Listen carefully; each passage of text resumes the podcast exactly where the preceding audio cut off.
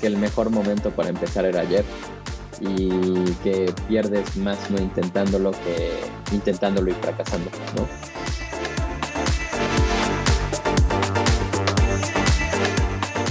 Este podcast es patrocinado por Debe Menos, la primer plataforma digital que te permite liquidar tus créditos atrasados en tarjeta de crédito y préstamos bancarios. Si quieres iniciar el 2022 sin deudas, entra ya en www.debemenos.com y únete a la revolución contra las deudas. Five, four, three, two, one, zero. All engine running. Mis queridos Funda Lovers, bienvenidos a su podcast de Founder a Founder. Mi nombre es Gerardo Morales y como cada semana estaremos entrevistando a los founders más hot de la TAM con la única intención de aprender de los caminos recorridos por cada uno de ellos. Porque sin importar qué hagas, todos creamos algo todo el tiempo. Mis queridos Funda Lovers, estoy muy contento y muy emocionado de el día de hoy estar platicando con un gran amigo, un gran mentor, un gran advisor, un gran eh, ser humano que realmente aprecio mucho, del cual he aprendido y que en muchas ocasiones he sentido bastantes retos de su parte. Y el día de hoy estoy platicando con René Lomelí. Qué gusto tenerte aquí, René, en este podcast de Founder a Founder. Hola Jerry, pues no, para nada. A mí, eh, yo estoy creo que más feliz de estar aquí, encantado de platicar contigo y de participar en este proyecto tuyo del podcast, así que vamos a darle. Muy bien, pues eh, para quienes no saben quién es René Lomelí, René Lomelí es partner de 500 Global, eh, anteriormente 500 Startups, un fondo de Venture Capital Early Stage eh, enfocado principalmente en Latinoamérica.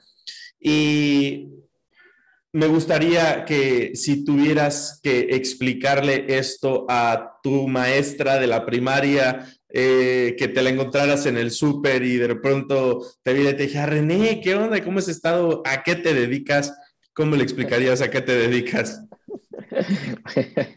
me gustó cómo planteaste la pregunta. Este, a ver, pues, ¿a qué me dedico? Invierto en compañías en etapa temprana que utilizan tecnología para poder escalar en Latinoamérica.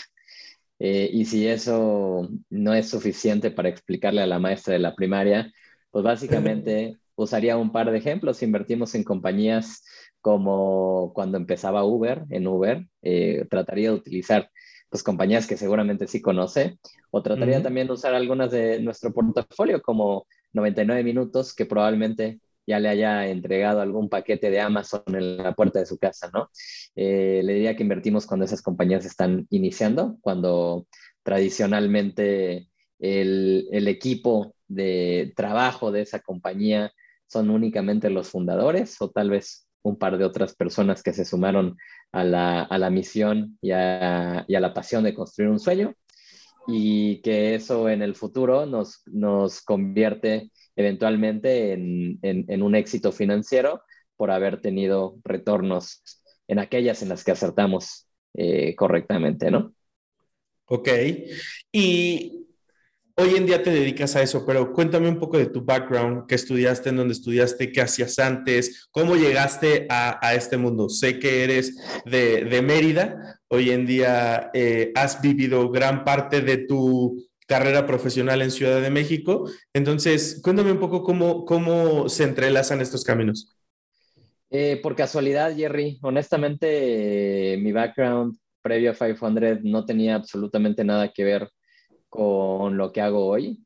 Y, y, yo siempre he pensado que llegué aquí en el momento correcto, porque tal vez el René de 23 años de ese entonces, con la experiencia que en ese entonces tenía, si hubiera venido en el 2022 a buscar este trabajo, probablemente nadie me lo hubiera dado.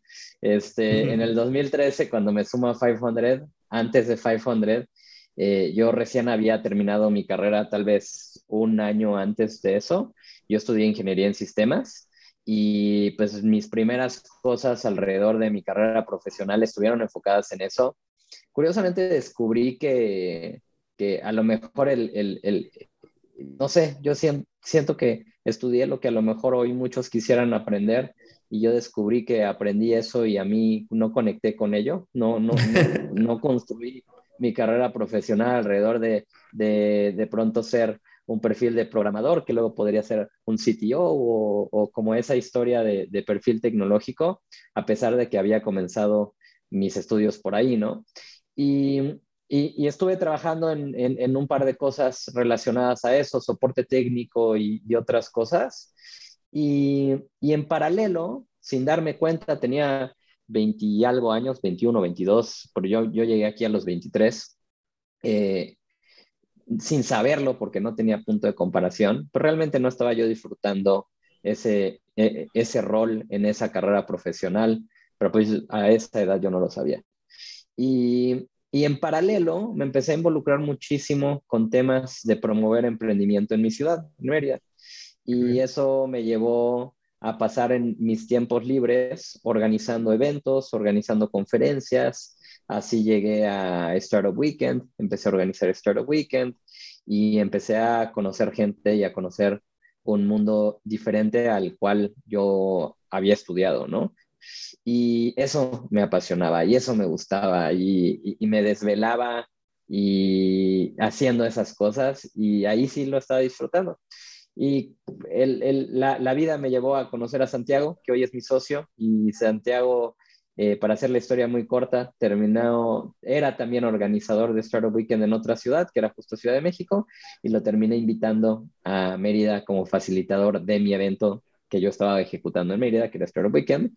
Y en, en, ese evento eh, me, yo sentí que de broma el domingo cuando terminó me dijo, ah, tú y yo un día deberíamos trabajar juntos. Y yo dije, ah, sí, un día. Mañana tú vuelas a Ciudad de México y yo me quedo en Mérida ese un día, quién sabe qué signifique. Y el miércoles me, me llamó y me dijo, oye, lo que te dije en serio y platicamos de cómo podía suceder eso. Le hice tres preguntas. Le pregunté eh, cuál sería mi rol. Me dijo que no sabía, pero que necesitaba en manos. Me dijo, le pregunté eh, cuándo tenía que estar ahí. Ah, no, le pregunté si podía hacerlo desde Mérida. Me dijo que no, que tenía que estar aquí en Ciudad de México. Y si, y, si tomaba la oportunidad, eh, tenía que estar ahí el lunes. Y le pregunté, ok, ¿y cuánto me van a pagar? Y me dijo, no sé, no tenemos presupuesto. Y al día siguiente renuncié a todo lo que hacía y tomé, un vuelo a Ciudad de México y pensando qué es lo peor que puede pasar, si no me gusta, si no funciona, me regreso y ya, ¿no? En, seis meses sabré. Y pues llevo nueve años haciendo esto, Jerry. ¡Wow! poquito. Wow, creo, creo, que al final eh, voy, a, voy a ir haciendo zoom in en, en muchas partes, pero eh, en, en, este podcast de Founder a Founder, de lo que se trata es eh, contar estas historias que muchas veces quedan atrás de, del puesto como tal. Muchas veces escuchamos las entrevistas del CEO de tal compañía o el emprendedor de tal sitio, el managing partner en tu caso de, de, de tal fondo y tal, pero hay mucha carnita, hay mucha valía en, lo que es la persona tras ese puesto. Y justo es esto, ¿no? Es contar estas cosas de, cómo se inicia. Y en este caso, ustedes fundaron el, uno de los primeros fondos de Venture Capital de la región. Entonces, es, es ese, esa gestación la platicas ahorita como, como si fueran dos chamacos juntándose para hacer un proyecto muy chiquito, pero ¿cuántas cosas han logrado? Hoy han invertido en compañías, como bien lo mencionaste, 99 minutos, Confío, eh, muchas otras. En ese momento, cuando llegaste, aterrizaste en México, un chavo de Mérida, ¿pasaba por tu cabeza todo esto que hoy en día ha sucedido en tu vida? No, porque definitivamente yo no sabía ni siquiera en lo que me estaba metiendo, para serte muy honesto. Eh, llegué llegué y siempre me he descrito en esa época y sin duda creo seguir siéndolo como un entusiasta. Y yo quería ser parte de algo más grande de lo que yo solo podía construir. y entender cómo yo podía eh, eh, también dar valor ahí, pero y aprender sobre todo. Y honestamente, en ese momento de 23 años, sin tener el background de, de, de, lo que se requería para hacer un fondo de inversión y dar advice a compañías y todo lo que hoy hacemos, pues yo no venía de ese mundo, no lo tenía, no tenía experiencia. Entonces, yo diría que en ese momento en particular, sin duda no, ni siquiera mi capacidad de imaginarme lo que hoy estamos haciendo, porque no conocía qué había enfrente de mí, ¿no? La, la realidad es que eh, creo que para, dar contexto a, tu pregunta, realmente Santiago es el, que hace esta historia al principio con otros socios, con un fondo previo que se llama Mexican VC. Y cuando 500 eh, invierte en ese fondo, en algún punto eh, sale la idea de, pues dejemos de hacer Mexican VC y junto con 500 ahora hagamos el fondo para Latinoamérica, repliquemos lo que estamos haciendo en, Estados Unidos, que es en donde están nuestros headquarters, en ese momento en Mountain View, y, y probemos como una sola organización si somos capaces de replicar el modelo que estamos haciendo en Estados Unidos, probarlo fuera de Estados Unidos y ser el primer ejemplo para empezarlo a probar en otros lugares del mundo. En ese momento yo no estaba en la conversación. Cuando, cuando deciden aventarse a así hacerlo de esa manera que te acabo de escribir, es cuando me invitan a sumarme y me invitan a sumarme en, en un formato, como te lo platiqué, de necesitamos manos y vamos a ver cómo esto lo vamos construyendo hacia adelante. Y la realidad es que me sumé en un formato muy de operativo. Vine a ayudar a correr el programa, vine a ayudar a correr nuestros, nuestro programa de mentores, que en ese entonces volábamos a mucha gente de Silicon Valley, a nuestra oficina en Ciudad de México. Y esa fue como mi puerta de entrada.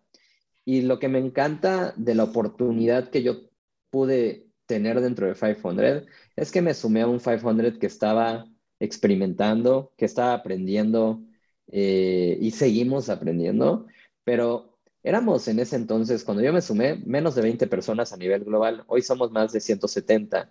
Eh, y, y entonces, si había una idea y levantabas la mano y decías, oye, yo, lo, yo puedo tomar eso, o la respuesta siempre era, o casi siempre era, sí, dale, vas.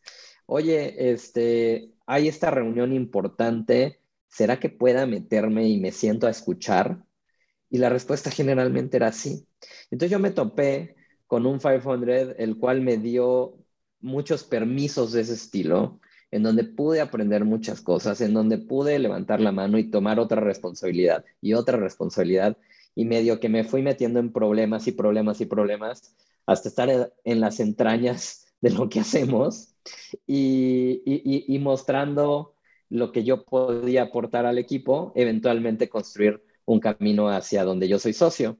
Y, y, pues eso es una trayectoria de varios años. Como te decía, llevo nueve años eh, en 500 y a partir de nuestro fondo 2 es cuando, cuando empiezo a tener ese rol en donde soy tomador de decisiones de inversión, en donde eh, nos vemos Santiago, Didier y yo como socios. Entonces, pues fue una historia que tuve que ir construyendo desde cero junto con ellos y junto con el equipo global, pero en un lugar en donde en una organización en donde se permitían esas cosas, eh, o sea, en donde había espacio para esas cosas, en donde teníamos un lienzo en blanco y si querías hacer, hacías.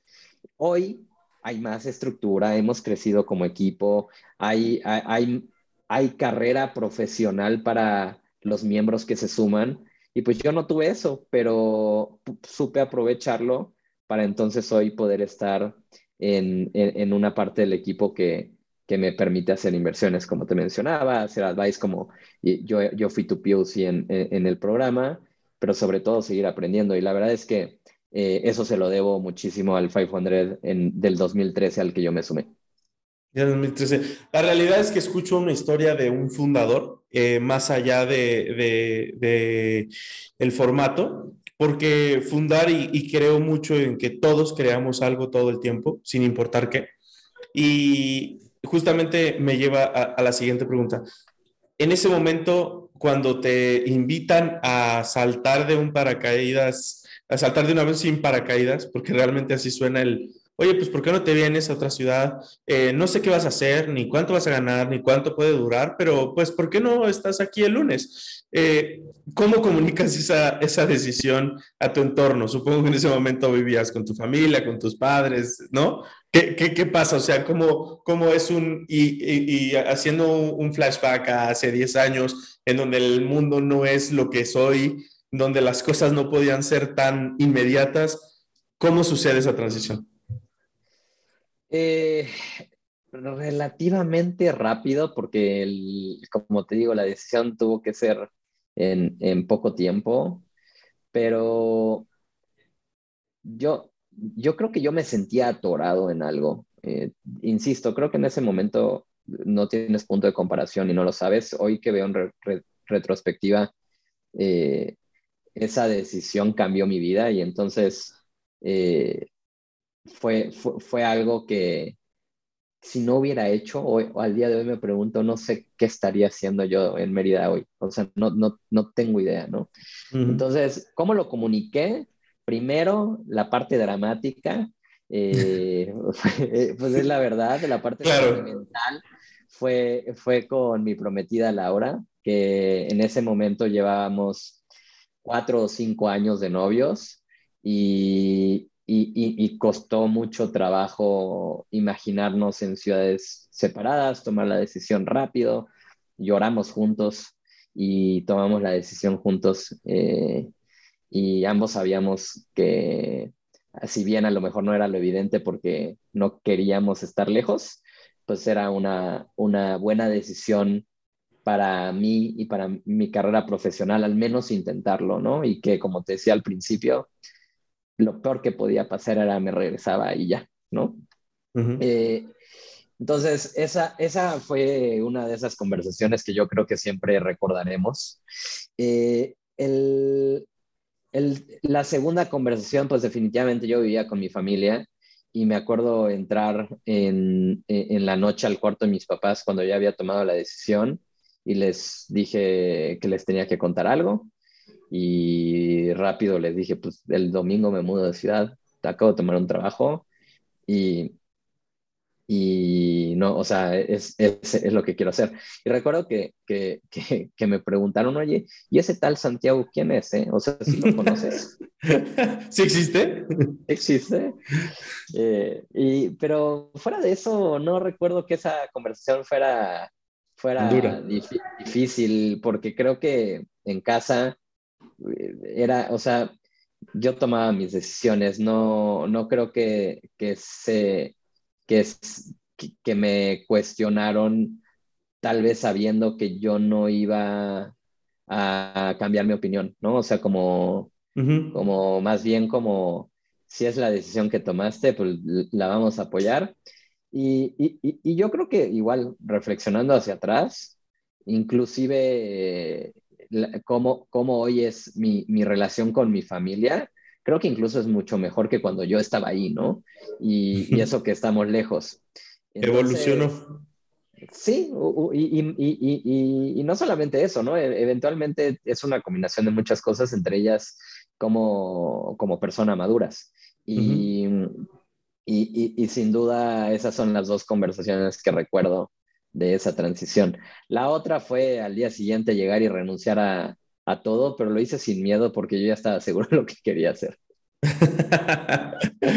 Oye, y, y, llegas a Ciudad de México, eh, te encuentras con Santiago y, o sea, literalmente, ¿en dónde se, en dónde se ven por primera vez? Y, y esa, y esa primera vez que se ven, eh, ¿qué, ¿qué, hacen? O sea, cómo hay un, un, flujo de trabajo, ¿no? O sea, no es como que llegues a un sitio en donde ya está todo un rol, en ese momento estaba todo muy en pañales. ¿Qué pasa? ¿Qué te dice Santiago? Eh, él me había ofrecido quedarme en su casa para que no tuviera que preocuparme por dónde vivir, siendo un, un, un viaje que tenía que planear con tan poca anticipación y no era un viaje, era una mudanza, ¿no? Digo, era yo con dos maletas, pero... claro. Este, y, y, entonces el día, ni siquiera me dijo su dirección. el día que volé, yo todavía no sabía dónde iba a dormir. Y, y cuando aterricé, me dijo, oye, cuando aterrices, márcame y yo te digo a dónde ir porque probablemente estemos en una cena. ¿no? Aterrizo, estoy con mis dos maletas, le marco, ya estoy aquí y me a dar la dirección. Estamos en una cena, Kyle. Y pues yo dije, qué raro, o sea, como que vengo con maletas y me gustaría como ir a... A dejar las cosas. Ajá, ¿no? Y pues ya fui a un restaurante aquí en La Condesa, que cada vez que paso enfrente, porque a veces corro por ahí, me acuerdo, y, y entro y me topo con una mesa como de 20 personas, una silla vacía en medio, y... Y te dice, pasa. Y ahí me senté. Y, y, y, la gente con la que estaban, al día siguiente, eso era domingo en la noche, al día siguiente yo empezaba a trabajar en 500 y lo que iba a suceder el lunes era el día en el que iniciábamos el primer batch de 500 en la oficina. El, lo que a ti te tocó, esa sesión del kickoff y que llegan todos los founders por primera vez a la oficina, y eso estaba pasando al día siguiente. Y yo tenía cero contexto, o sea, yo llegué y pensé que me iban a explicar y fue como, ah, mañana arrancamos. Y fue como, ok, díganme qué hacer y ayudo. Entonces llego a esta cena y para algo que habían organizado para el, el kickoff de lunes con los founders de ese batch, fue, habían invitado como, no recuerdo, pero tal vez cinco o seis mentores de Silicon Valley. Y entonces esa cena estaba algunos miembros del equipo de 500, también algunos miembros del equipo de 500 de Estados Unidos estaban estos otros mentores y todos estaban hablando en inglés. Y yo me senté en esa silla en medio y me di cuenta de esto hasta lo que te voy a contar, pero yo creo que yo no dije una sola palabra en esa cena. Llegué y ya todos habían comido, entonces era una situación rara. Venía de literal haberme despedido en el aeropuerto y llorado otra vez con Laura en, Estos güeyes echándose una chela a sacar toda madre. sí, sí, sí. Yo, y, yo, y yo estaba como, como en este tal vez shock de acabo de tomar esta gran decisión, me acabo de mudar. Claro, claro. Sin esperar, no, sé, igual 23 años y para mí tal vez fue too much, ¿no? Y llego, me siento, yo creo que no dije una sola palabra. Y cuando salimos, pedimos un taxi, en ese momento no había Uber, pedimos un taxi. Y, ya que nos subimos para ir a casa de Santiago, Santiago se voltea y me dice, oye René, nunca te pregunté, ¿hablas inglés? Yo,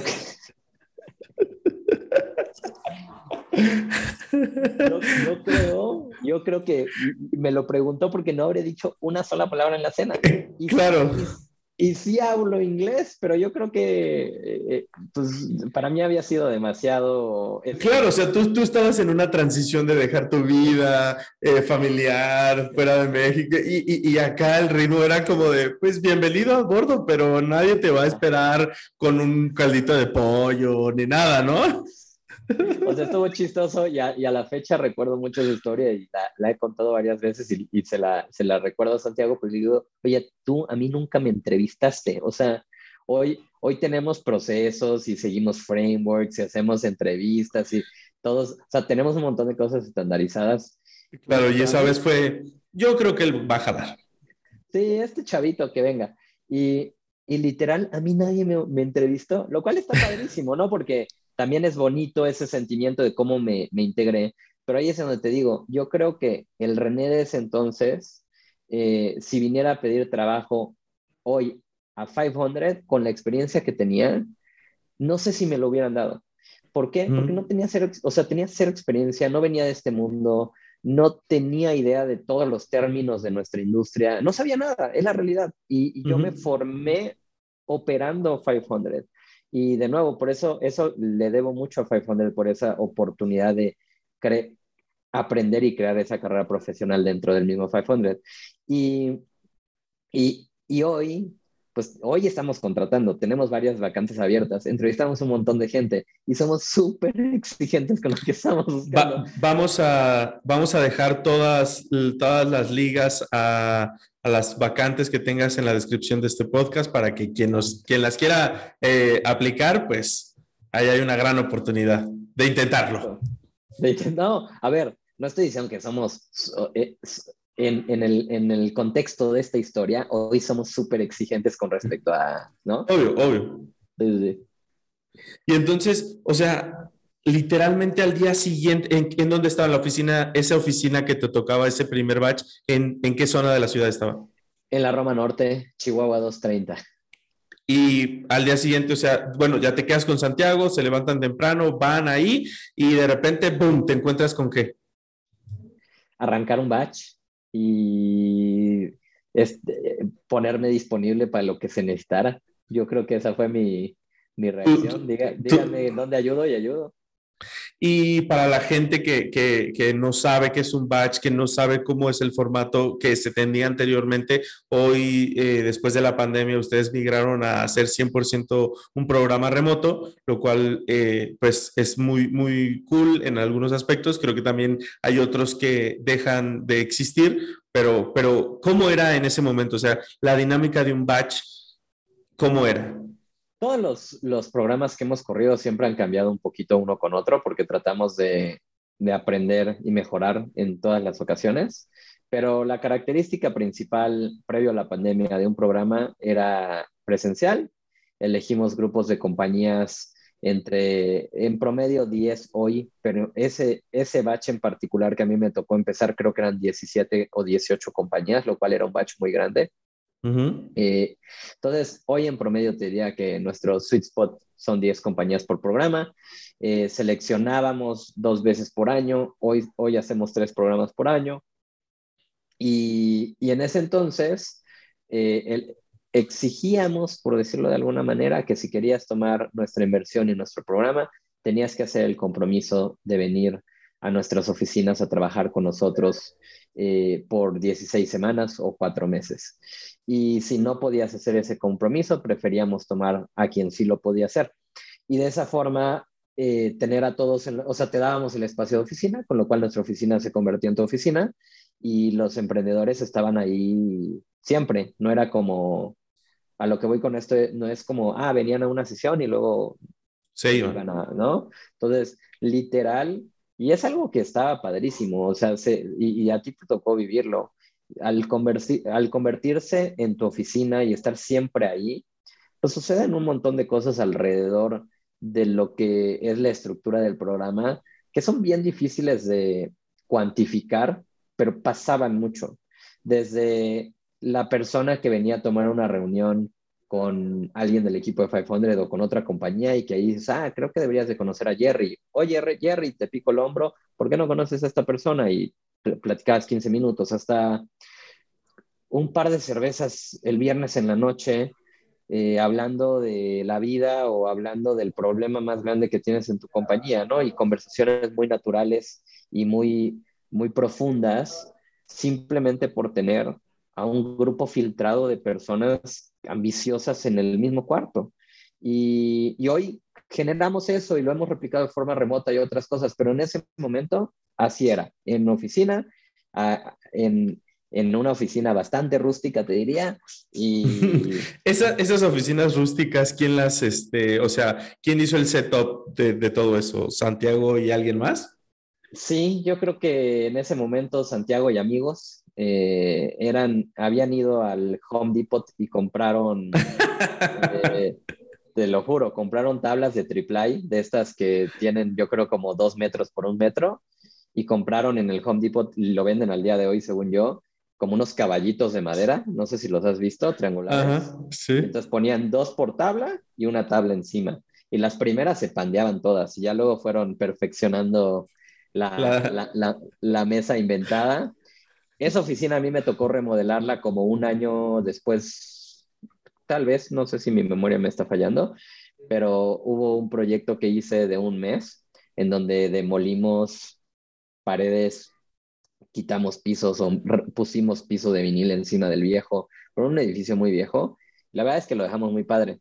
Y, y, y esa remodelación en esa ocasión me tocó hacerla a mí. Fue de esas cosas que te digo de quién quiere aventarse esto y pues yo. Yo. Eh, y pues eso me llevó también, Jerry, a, a, abrir uno de nuestros programas en Miami después, de, de, ir y también armar una oficina allá, en esa ocasión con un coworking, pero hacer nuestro espacio. eh, luego hice construidos oficinas de 600 y 700 metros cuadrados en Ciudad de México. Entonces, como que también me convertí, hoy a la fecha, tengo una cantidad de contactos en mi celular que si me llamas y tú me has llamado para cosas así. Claro, Jesús el carpintero. ¿Conoces un carpintero? Claro, a Chucho. Oye, ¿conoces un electricista? Claro que sí, también. Tablarroquero, ahí está Toño. O sea, y, por estar ahí los problemas que teníamos enfrente, ¿no? Claro, claro, pero, pero al final, o sea, otra vez, para que exista algo tenía que haber esta composición de, que los emprendedores llegaran o, los fundadores pudieran estar en el sitio. Y ustedes fundaron eso, o sea, de cierta manera ustedes, tú fuiste fundando varias oficinas alrededor de esto y hiciste que al final, pues es como una buena película que no tenga un soundtrack, ¿no? O sea, a lo mejor eh, lo más importante es el protagónico, o alguien podrá decir es el guion o es la narrativa, pero, pero si no hay un set en donde surja, pues tampoco es como que vaya a estar tan mágico. Entonces, creo que es un gran, gran reto. Y en, esta, en este proceso, ¿quién se vuelve tu mentor? ¿De quién aprendes? Santiago te trajo, pero, pero ¿quién es esa persona que, de pronto te guía, te orienta, te dice como, como, cuando llegas a esa nueva oficina, aquí están las tazas, aquí hay el café, esto sale aquí, allá se tira la basura? O sea, en, en este proceso de, pues lánzate y corre y yo ayudo, ¿a quién seguías? Muy buena pregunta. A ver, llevo nueve años haciendo esto y yo creo que en diferentes etapas, de acuerdo a lo que estaba haciendo, esas cosas fueron, esas personas fueron también cambiando, pero si te diría que hay una persona que ha estado presente en esos nueve años, siempre ha sido Santiago, sin duda. Eh, Santiago no solamente es mi socio, es de mis mejores amigos y, y también ha sido una persona de las que más he aprendido. Tengo miles de conversaciones grabadas en mi memoria con él en donde he tomado decisiones difíciles, en donde he aprendido. O sea, por ejemplo, eh, cuando tuve que ir a Miami a hacer el programa, yo a la neta no quería ir a Miami. Y por eh, diferentes factores, pero entre esas cosas, incertidumbre. Eh, yo quería estar en México, yo quería seguir haciendo lo que estábamos haciendo en México, pero en ese momento no había una oportunidad.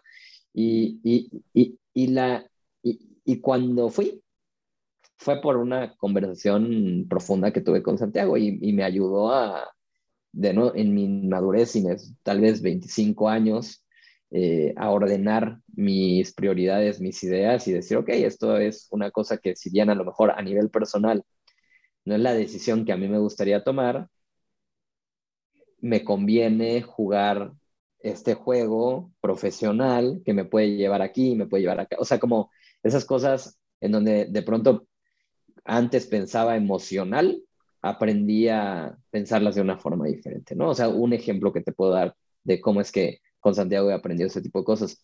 A lo largo de mi carrera, definitivamente, eh, alguien de quien también aprendo mucho, también es mi otro socio Didier. Eh, me encanta platicar con Didier.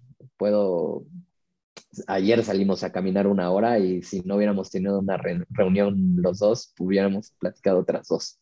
Y, y así hay varias personas más en, en, en, mi vida que creo que con las que puedo desarrollar ideas, platicar, aprender, verlos operar, replicar, inspirarme. Definitivamente hay muchas, pero en estos nueve años dentro de 500, te diría que ellos dos son los más presentes. Suena, no sé si suena lógico o no, porque son mis socios y al final del día estamos en la misma posición, por eso digo, no sé si es lógico o no, pero, pero ellos dos son dos personas de las que siempre estoy aprendiendo mucho. Sí, o sea, sin lugar a duda, o sea, en, en, las entrevistas que he tenido, por ejemplo, platiqué con Denis y Denis de, de, de Come Bien, él emprendió con su hermano, este, eh, he tenido la posibilidad de platicar con varios emprendedores que de repente tienen familiares eh, en, el, en el círculo trabajando. Y pues no es raro que, que tus círculos sean de las personas en donde más encuentras, pero ¿cómo transforman eso ustedes o cómo en su momento lo transformaron como un catalizador para darle este empujón a muchos emprendedores que si bien posiblemente había muchos que hoy en día pudieran estar en el sitio en el que están, incluso no habiéndolos conocido o no habiendo pasado por 500. También existen otros que hoy no existirían si no hubieran pasado por 500, ¿sabes? O sea, ¿cómo, cómo ustedes forjaron esa visión? ¿Cómo tú permeaste el, el, el, una vez que ya estaba, pues, todo el setup? ¿Cómo planchan eso y cómo, cómo lo ponen en práctica para empujar a lo que vienen las generaciones de baches? Uy, no sé si tengo una sola respuesta para eso, Jerry, pero te diría que hay algo que tenemos como muy parte de nuestro ADN y lo compartimos como equipo, que es una, un interés genuino de ayudar a, las, a los fundadores y fundadoras en las que estamos invirtiendo. Y eso nos lleva a muchas cosas, ¿no? Pero cuando de verdad quieres hacer lo que estás haciendo, cuando de verdad crees en el resultado, cuando, cuando estás apostándolo todo, y creo que de verdad, o sea, en serio, tenemos muchos de nosotros, y no es que todos, pero no me atrevo a hablar por los demás, pero tenemos un 500 tatuado aquí, ¿no? y, y eso nos mueve todos los días. Ese interés genuino es el que nos mueve todos los días. Entonces, creo que, creo que en el contexto de tu pregunta me gustaría agregar un par de cosas. La primera es, eh, hace rato tú, tú, decías que ustedes son fundadores también, y, y, sí lo somos, pero también me gustaría como contar la parte de la historia en la que también nos sentimos una startup, porque muchas veces en el contexto de meternos en la categoría de fondo de inversión, tal vez nos ponen en un en una categoría que de pronto, eh, imaginariamente o en la mente de las personas, y a lo mejor lo estoy asumiendo mal, pero le elimina un montón de los retos que tiene un startup, ¿no? Porque es fondo de inversión, porque tienen dinero, porque es más fácil hacer eso. Y la realidad es que no, o sea, tenemos retos muy parecidos a los de un startup, si no es que los mismos. Y y otros también, ¿no? E, entre ellos, nosotros salimos a levantar capital para nuestro fondo y entonces, pues también hacemos fundraising como ustedes. También tenemos que reclutar talento de la mejor forma posible y a diferencia de un startup, nuestro presupuesto eh, no crece conforme levantamos capital.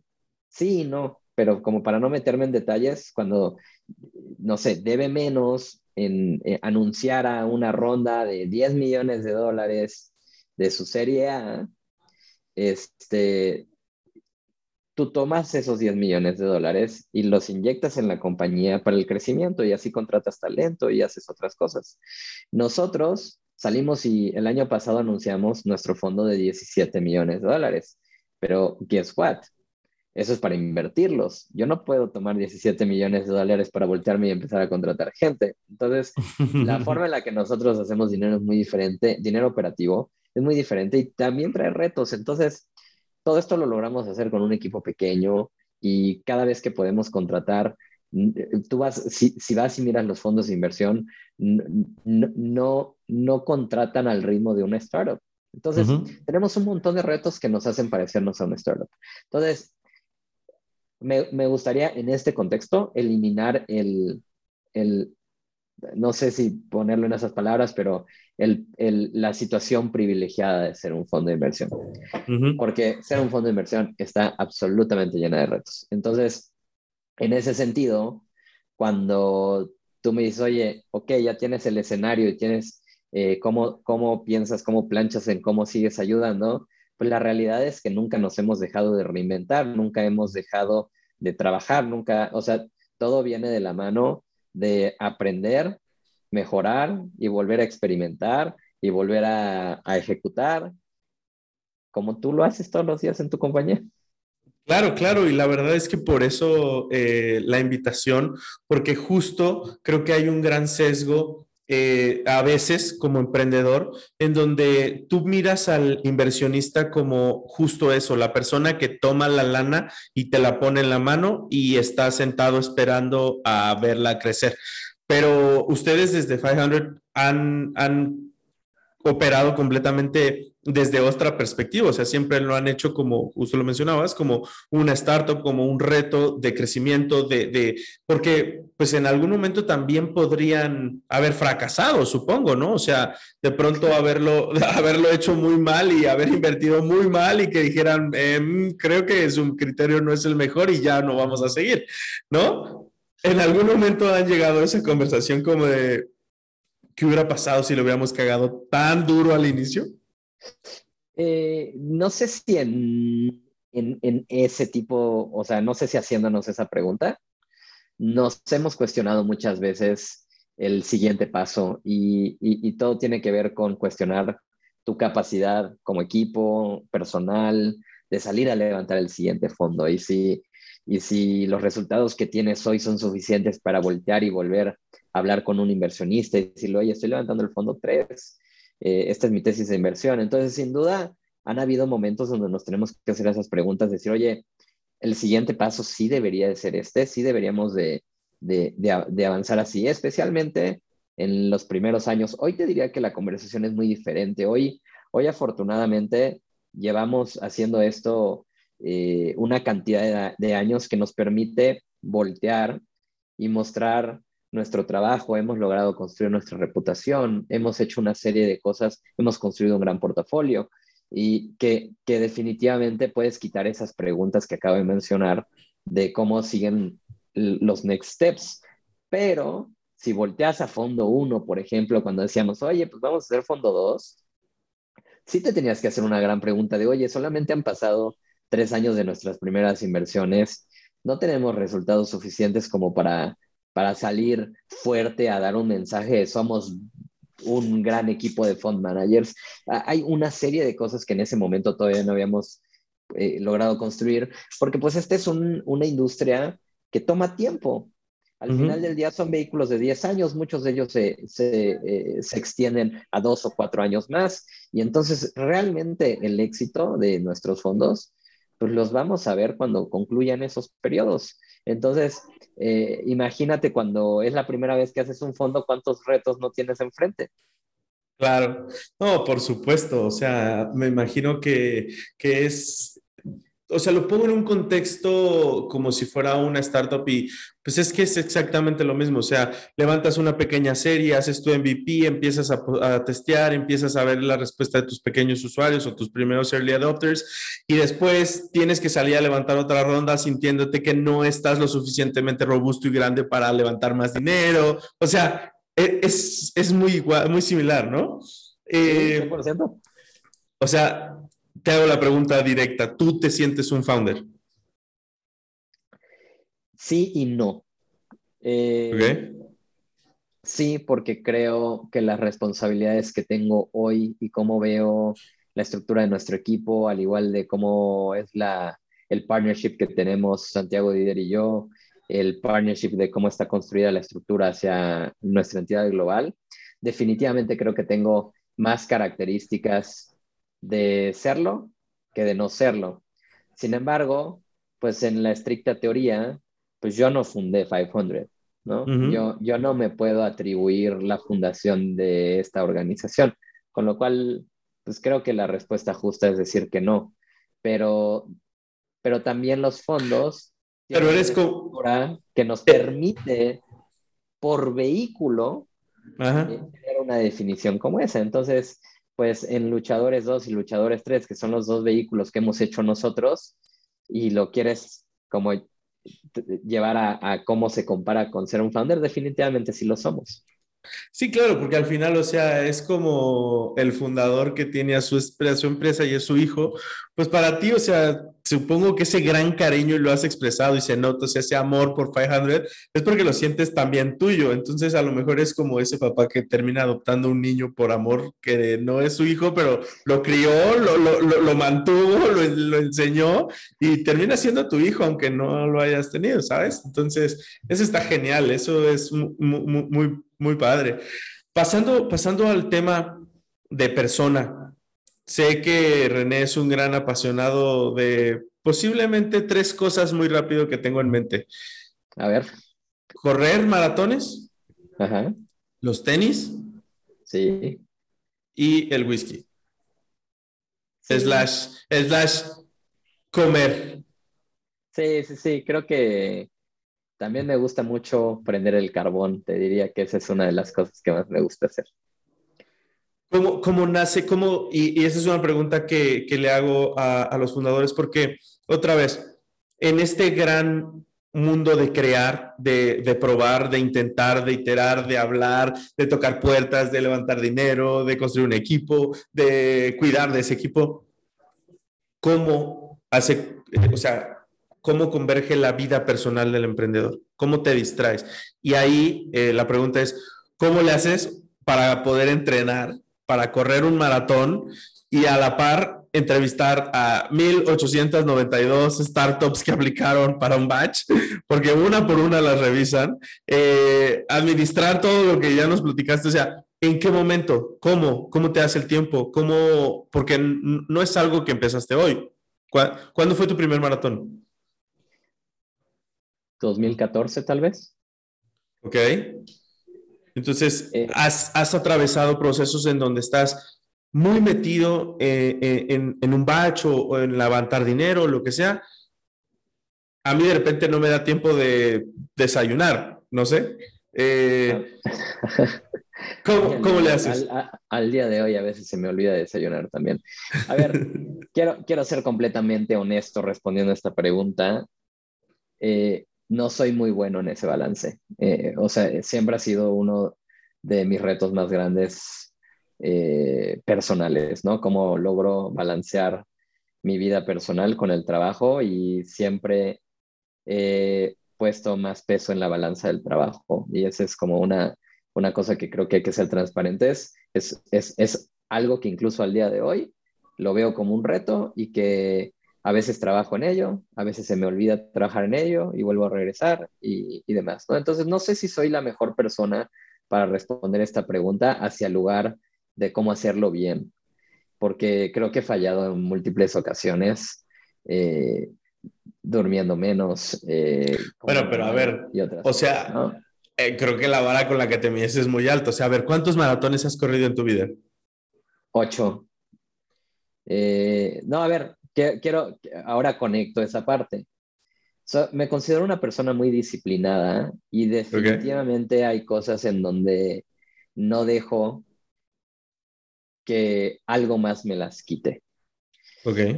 Correr es una de ellas. Correr es algo que un día encontré en mi vida y que me di cuenta que me hacía estar bien física y mentalmente. Los días que no corro, no duermo bien. Los días que no corro, me siento culpable conmigo mismo. Y, y, y entonces, religiosamente, en mi calendario están mis horarios de correr, y si tú me dices, oye René, a tal hora podrías tener una reunión. Y, este, y si atraviesa tu hora de correr, no lo vas a mover. Te digo, tengo otra cosa, perdón. Y no te voy a explicar a lo mejor qué es mi hora de correr, lo que sea. Claro. Pero, he sido, es, con el tema de correr, por muchos años, muy disciplinado con hacerme ese espacio. Y eso, y eso lo aprendí justo cuando llegué a Ciudad de México. Cuando llegué a Ciudad de México, yo venía de una, de una racha de haber empezado a hacer ejercicio. En un periodo de mi vida, como de dos años antes, yo estaba pesando como 100 kilos. Era, era, como muy gordito y me enfermé eh, por algo que comí en la calle y terminé en el hospital como muy mal del estómago. Y como que de ahí arrastro muchos traumas de dejé de comer en la calle, si iba a un restaurante no pedía comida, y, eso, y eso me hizo bajar de peso y eso me hizo meterme a, hacer ejercicio, encontré correr y me, y me apasioné mucho con correr. Entonces, justo llego a Ciudad de México en esa transición donde estoy encontrando correr como algo que me gustaba y me topo con una locura que me, que me, atrapó, que me atrapó los primeros meses. Estar tempranito en la oficina y en una vibra espectacular, que siempre había algo pasando en la oficina y me iba a las 11, 12 de la noche. Yo no tenía familia en México, no tenía nada mejor que hacer, estar en la oficina a trabajar y llegaba tarde, me despertaba temprano, iba a la oficina y repeat. Y dejé de correr. Y todos los días decía, mañana sí voy a correr, mañana sí voy a correr, y no lo hacía.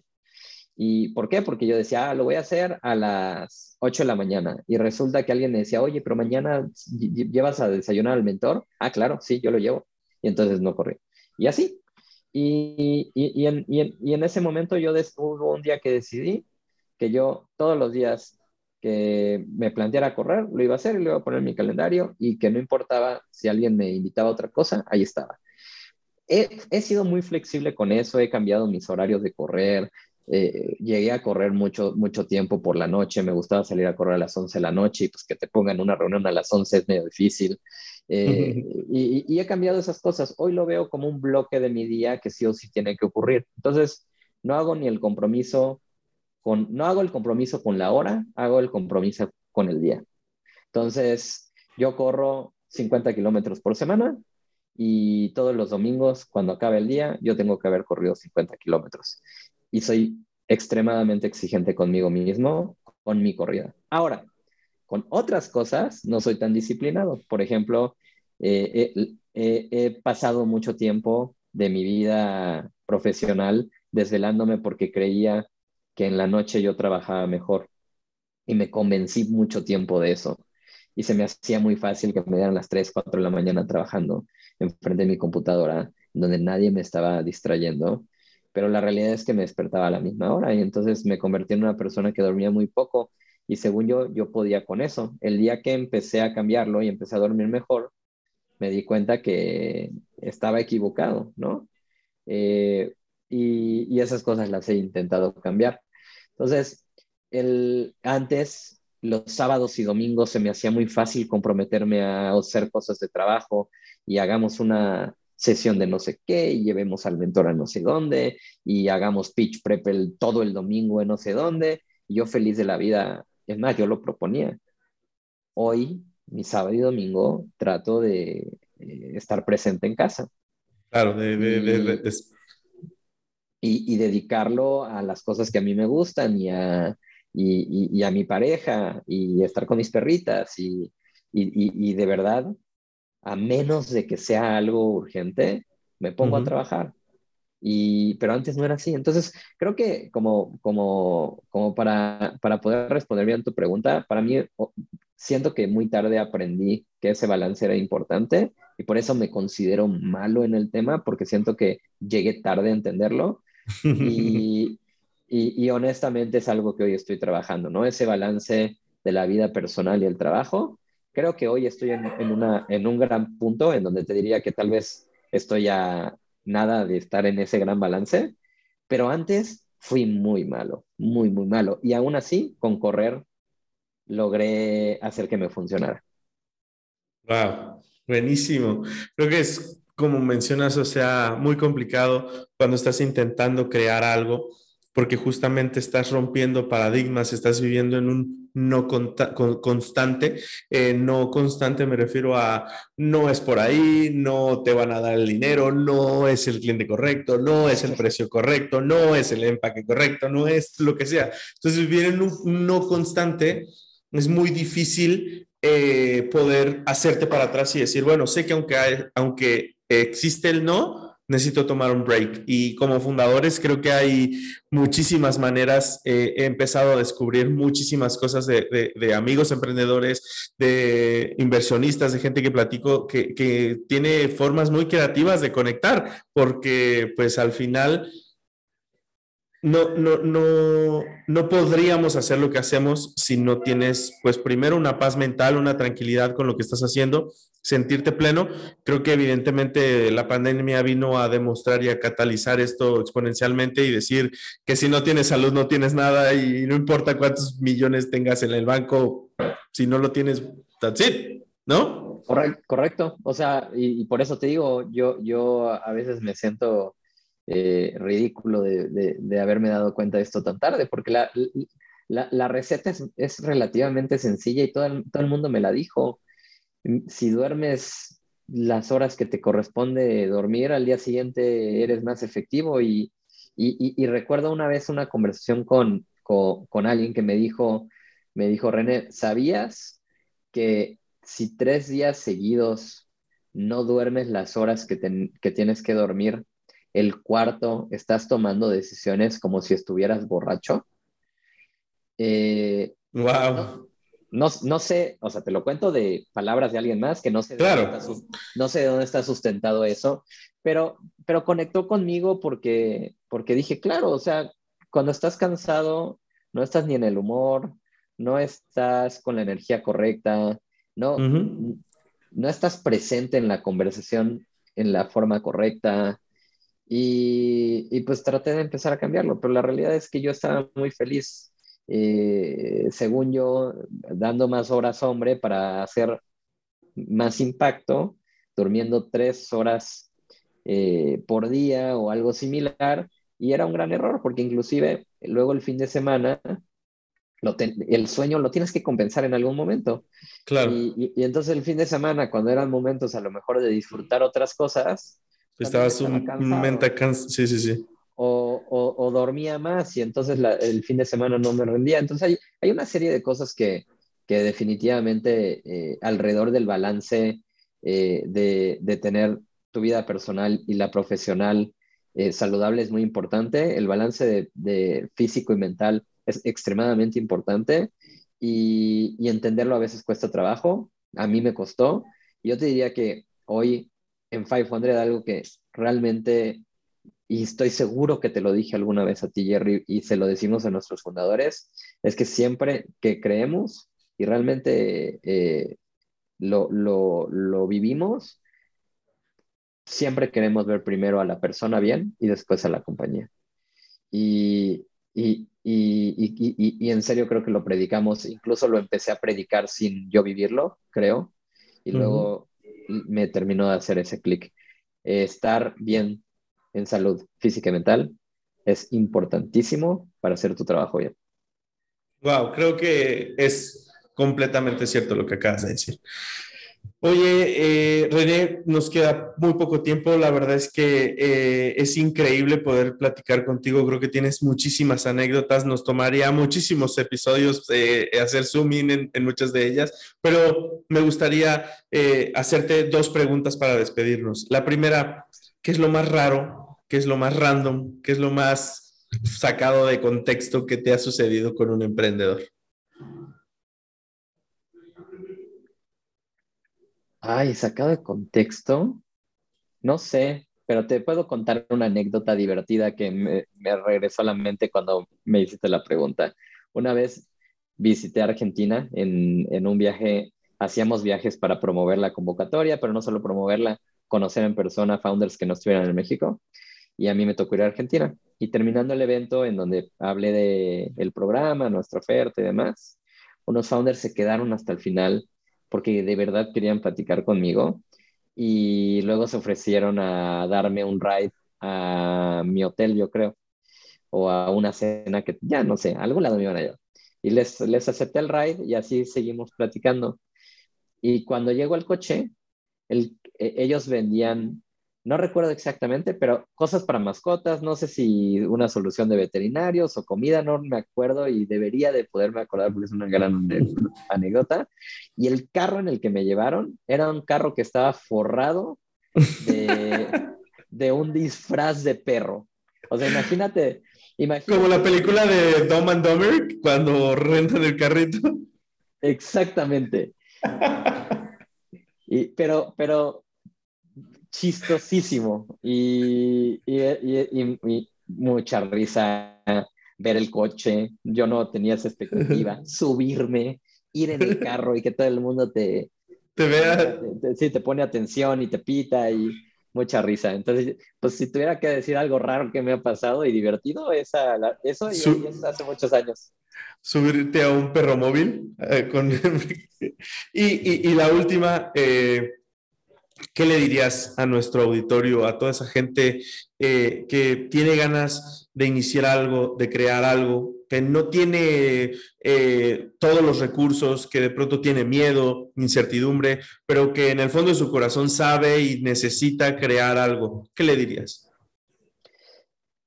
Que de pronto trillado, voy a comenzar con algo trillado, pero, pero luego con algo que pienso es que el mejor momento para empezar era ayer y que pierdes más no intentándolo que intentándolo y fracasando, ¿no? Eh, definitivamente creo que a veces algo que nos frena es esperar a tener esa cosa que nos hace falta, ¿no? El, si tan solo tuviera al inversionista, si tan solo tuviera el, esta parte del producto desarrollado, ya dejo mi trabajo y me dedico full time, si tan solo tuviera al co-founder perfecto, si tan solo tuviera lo que sea, ¿no? Creo que creo que eh, dentro de la naturaleza de un founder y su ambición, siempre va a querer tener un mejor escenario que el que tiene. Sin embargo, el que logra ejecutar inclusive ante esa incertidumbre, inclusive ante aquellas cosas que todavía no tiene o le faltan, pues definitivamente es el que va pasos adelante de ti. Y pues no te gustaría tú ser el que va pasos adelante de los demás y ponerte a construir y, ser apasionado completamente de lo que estás haciendo. Y, y algo que a mí en lo personal me gusta pensar es en tener el mejor trabajo de tu vida. Y, y, te lo preguntaría a ti, Jerry, si hoy tienes el mejor trabajo de tu vida. Sin lugar a duda. Y, lo, y, y, ese espacio y ese trabajo y lo que haces, lo hiciste tú. Eres responsable de eso. Yo te puedo decir que yo tengo el mejor trabajo de mi vida y que contribuyo fuertemente en mi equipo y con, y con todos. O sea, hoy somos un equipo en Latinoamérica que somos 10 personas y somos parte de una organización que tiene más de 170 personas y aún así, dentro de ese contexto, yo tengo la capacidad de contribuir a tener el mejor trabajo de mi vida y hoy tengo el mejor trabajo de mi vida. Entonces, si hay algo que quieres empezar a hacer, hazlo y construye el mejor trabajo de tu vida. Buenísimo. Muchas gracias, René, por este espacio, por contarnos, por abrirnos. Eh, ¿Dónde te puede seguir la gente? ¿Escribes? Eh, ¿Compartes? ¿Es algo que haces? ¿Es algo que no haces? mi lugar favorito es LinkedIn y me encuentran buscando mi nombre, René Lomelí Ojeda. Eh, si no me equivoco, si pones LinkedIn eh, slash rlomeli88, ese debería de ser mi, usuario, pero también te lo comparto para que lo puedas poner ahí en la descripción. Claro que sí. Solamente buscando mi nombre, René Lomelí Ojeda, en LinkedIn, ahí me encuentran y con cierta frecuencia escribo por ahí. Si quieren conectar y mandarme mensajes privados por ahí para contarme de sus compañías, ese es el mejor canal para, para encontrarme. Muy bien, pues muchas gracias. Eh, mis queridos Fundalovers, ha sido un placer platicar con René Lomelí. Es una persona que realmente inspira, que es una persona que siempre transmite eh, una paz en, en, sus palabras y que también siempre motiva y empuja a seguir adelante. Les agradezco y como cada semana estaremos entrevistando a los fundadores más hot de todo la TAM. Así es que nos saludamos y nos vemos la próxima semana.